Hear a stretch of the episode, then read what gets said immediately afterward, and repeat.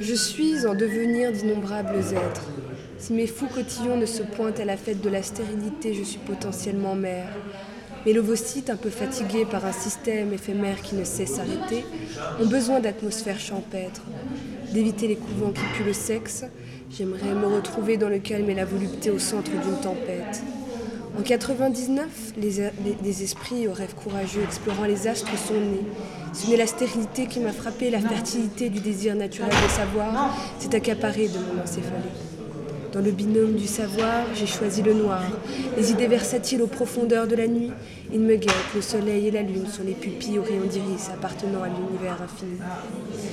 Le soleil couchant, le croissant virevoltant à la bedaine disparue aux époques nues. Je voulais cacher mon nez au monde entier. L'hypermétropie serait un avantage pour ne pas, pas voir mon sale visage. La biologie de ma solitude dans un temps révolu m'a empêché d'avancer comme tout inconnu. La paix que je cherche farandole et disparaît, j'ai sans cesse faim d'elle, tout mon être le reconnaît.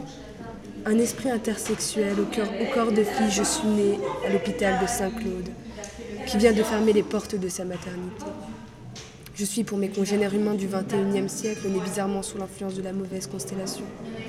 Pas de bol ni de pôle depuis la naissance ou avant la conception ou pendant lorsque le liquide amniotique de ma mère se transformait soudain en bilamère. Je n'ai pas brillé sur terre.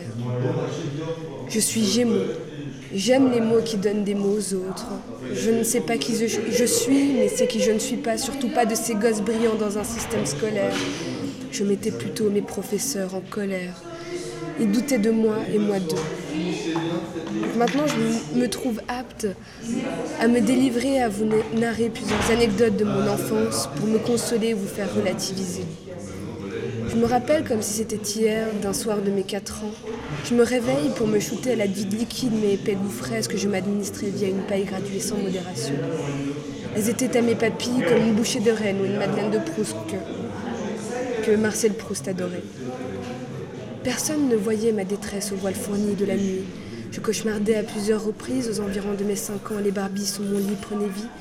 L'ombre des branches de l'arbre maudit me caressait l'échine par la lumière des phares, de voitures malveillantes dans l'espace de ma nuit. Ah, c'est moi, ouais, exactement. Effectivement, il est Il fait pipi. Il n'y a pas de souci, je vais me préparer. Je finis ma phrase. Malveillante dans l'espace de ma nuit, les chauves-souris géantes les êtres farouches m'ont souvent suivi. À cette période, dans le coin de ma tête, je me dis comment ma même où j'écris en m'adressant au petit moi, qu'elle était courageuse, même si c'était une habitude d'être dans cet état. Je prends donc conscience de mon état d'alerte, mon lit trop étroit me serre fort dans ses draps. Je voyais sous la couette par les yeux de mon cœur les habits au sol mal entassés me rappelaient par l'unité de leur forme un humain se dirigeant vers moi pour m'agresser. Tout d'un coup, je n'arrivais plus à respirer. Il fallait que je prenne une décision, me sacrifier et transpirer prudemment pour ne pas m'étouffer, je sors enfin la figure et je suis libérée. Tout se passe dans ma tête et je l'ai capté, une sueur froide m'embête. Je... Et, me... et me prend au trip, je me réveille. Je vais réveiller mes parents, je monte donc l'échelle à défaut de l'escalier pour m'immiscer dans les bras de mon papa où je pouvais m'évanouir sans effroi. J'avais 6 ans et conscience de mon corps et de sa fragilité. À mes 7 ans, j'avais peur des prières non exaucées. Mon imagination sans borne a laissé choir l'horizon de l'univers et celle de ma raison. Je voulais me colporter en moi au centre de la Terre, mais je ne voyais jamais l'expansion des étoiles au travers de mon plafond, qui me paraissait si terne et si sombre. Après avoir appris la patience d'un sage, mes parents ont décidé de tuer mon arborescence. Mon arbre coupé au service de la combustion a servi de vulgaire bois pour approvisionner la flamme de la cheminée. Ils ont également décidé de me déménager sous les combles de la maison hantée avec ma sœur Aïché, une histoire régie par la peur, une enfance remplie de méfiance, une solitude aux innombrables carences, l'abandon de l'exercice parental m'a laissé sans guide dans mes fractales. En même temps, je ne, peux en vouloir à ma mère qui n'eut qu'à 15 ans.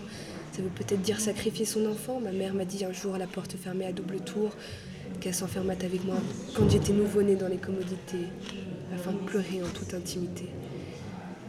Quand elle habitait encore avec sa marâtre, qui la traitait comme une chienne et une bonne à tout faire, elle me dit tout bas qu'elle songeait à se suicider. Qui m'aimait vraiment à ce moment-là pour m'épargner ma maman C'est cette carence d'amour que je connais. Elle a commencé très tôt. Ma mère devenue dépressive et colérique, comme son père me battait sans faire exprès. À l'âge où je commençais à communiquer, il ne fallait surtout pas poser de questions ni être trop curieux. C'était un vilain défaut. Ma fausse timidité m'a poussée à parler avec les désirs frissonnants d'une âme saccagée qui m'insufflait des choses pas très colorées. La charge de mon enfance, la charge de mon esprit pendant mon enfance était trop lourde, même si c'était Dieu dit qu'il nous donne la force qui va avec l'épreuve. Je me sentais comme Atlas à la voûte céleste. Je dormais désormais à l'étage avec un deuxième esprit qui me rassurait. Les pigeons qui grattaient l'étoile du toit nous faisaient peur à toutes les deux. Alors on essayait de masquer leur bruit par le volume de nos voix en parlant de nos vies jusqu'à s'endormir. On parlait beaucoup, mais j'avais un secret qu'elle ignorait. Je culbutais entre songe et réalité. L'annonce de la mort de mon arrière-grand-mère m'avait dévastée.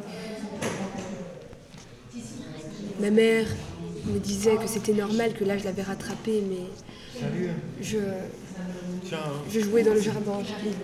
Non, non, non, là. Tu viens Là,